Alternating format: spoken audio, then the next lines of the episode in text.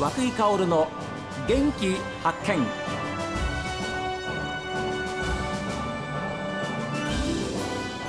おはようございます。和久井薫です。和久井薫の元気発見。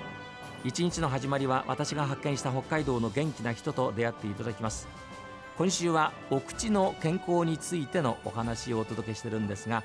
北海道大学病院口腔内科の坂田健一郎先生にお話をお伺いしています。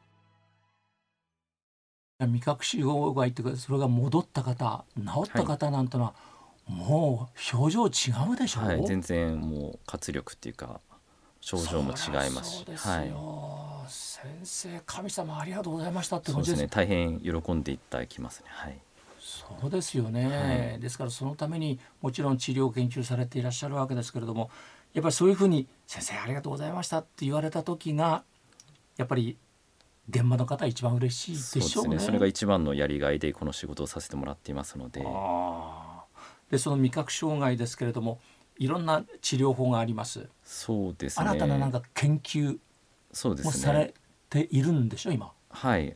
あのですねやっぱり大学病院ですので、えー、我々はまあ常に新しい、まあ、新規性の高い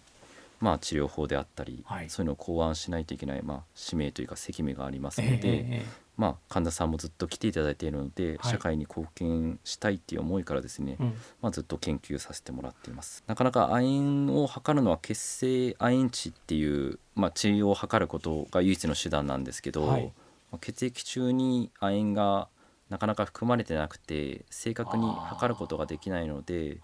まあ、あの私ども歯科医師の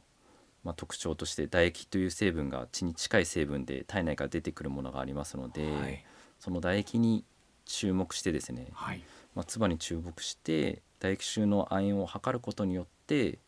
まあ、まあ採血するともちろん刺されて痛いじゃないですか、えー、唾液はあのペッて出していただければ、そのまま測れますので、はい、その唾液を用いてですね唾液中の亜鉛を測ることによって味覚障害の治療の、まあ、一助になればっていうふうに考えて今北大病院口腔内科で研究をさせてもらっています。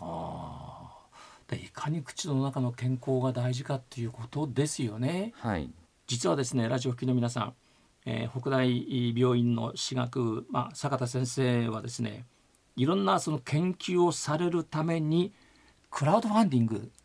ということで皆様のご協力お力をお借りしたいということなんですね。はい、これは具体的にどういうことなんですか？まあ、こういう社会貢献をするためにですね研究費がなかなか今あの、まあ、いろんな事情でですね、まあ、集まらないということもありまして、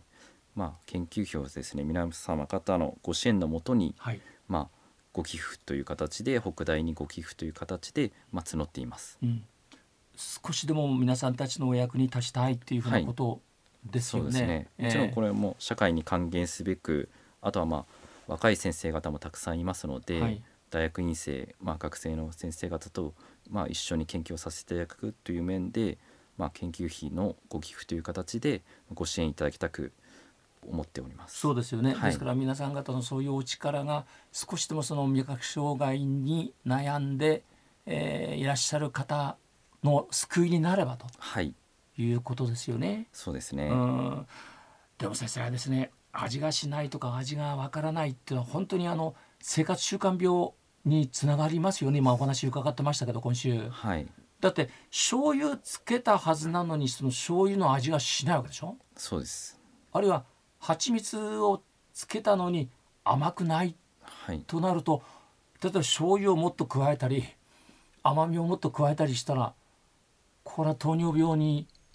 あるいは高血圧にとかありますもんね。そういういろんな病気にもつながってしまいますので、えーまあ、味覚障害、まあ、味がわからないって言ってもいろんなふうに、まあ、リンクしてしまうんですよね、えー、いろんなものが生活面も含めて。はい。はい、なんでまあいろんなアプローチをして、まあ、患者さんが治っていただいて、まあ、笑顔になっていただくっていうのが、まあ、使命かなと思います。先生はもうどのくらいこの味覚障害についてはその患者さんと向き合ってらっしゃるんですか？そうですね。もう10年以上ですね。臨床研究をずっとさせていただいて、まあ、歯科医師に免許を取ってからもそうですね。15年程度なんですが、まあ、10年以上ずっと研究をさせていただいております。あそうですはい、で先生と同じようにお仲間もいらっしゃるわけですよね。はい。たくさんの若い先生もいらっしゃいますし、えー、我々の科全体でですね、まあ、科を挙げて取り組んでいる、まあ、テーマですので、はい。まあ、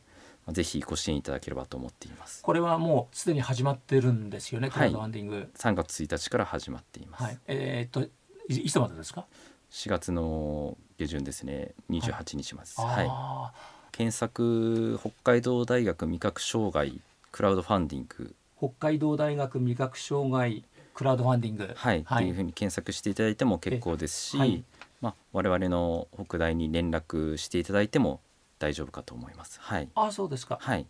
でそのまあ指示に従って例えばあのスマホなんかでも参加できるスマホで、はい、はい、なかなかスマホの操作が難しい場合はですね、えー、まあ、北大に連絡をということに、えーと、北大の国内科の医局011-706-4280にご連絡いただければと思います。直通ですね。直通ですね。はい。011-706-4280です。えー、ラジオを聞いてはい。えーまあ、歯科口腔内科坂田先生のお話を聞いたんだと、はい、でちょっとあのお力になりたいと、はい。えー、どういうふうにしたらあのなれますかっていうふうなことをじゃあそうです、ね、直接お電話してもいいわけですね。すね。はい、あもちろん今の皆さんからのですねご協力お力添えもありましてご寄付の方の金額もあの蓄積されてまいりました。でも上限というかこれだけは集めなくちゃいけないっていうあの額あるんですもんね。額が350万という額なので、えー、まあ、それに向けてまあご支援を、まあ、温かい支援をお願いしたい次第です。そうですよね、はいえー、どうぞ皆様のお力添えをですね、えー、ぜひこの口の健康のために、えー、お力をいただきたいというふうに思うんですけれどもまあこういうお話を僕はその亜鉛不足っていうことも初めて聞きましたし、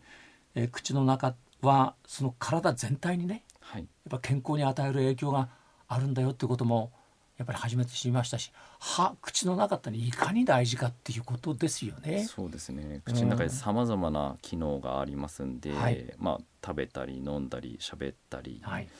まあ、人間の根幹に関わる面なので、はい、まあ、それを損なわないように、えー、まあ、元気で最後まで過ごしてもらうために、まあ、大事なことかなと思っています。本当ですよね。あの本当に美味しいものは美味しいっていうふうに感じながら、えー、いつまでも元気でね、はい。えー、本当に美味しいその味わったものをですね、えー、皆様のその活力にしていただきたいというふうに思います、えー、皆さんからのお力で味覚障害に悩んでいらっしゃる方多くの方が救われます、えー、どうぞそのためにも皆さんの、えー、お力添えを、えー、くれぐれもよろしくお願いしたいと思います、えー、今週は本当にありがとうございました。ありがとうございました。えー、今週はですね歯の健康について、えー、いろんなお話をお聞きいたしました。えお口の健康について、え今一度、え今週の坂田先生のお話を思い出していただいて、え皆様のご協力をくれぐれもよろしくお願いします。そしていつまでも健康で皆さん頑張って生きていきたいと思います今週は北海道大学病院口腔内科の坂田健一郎先生にお話を伺いました。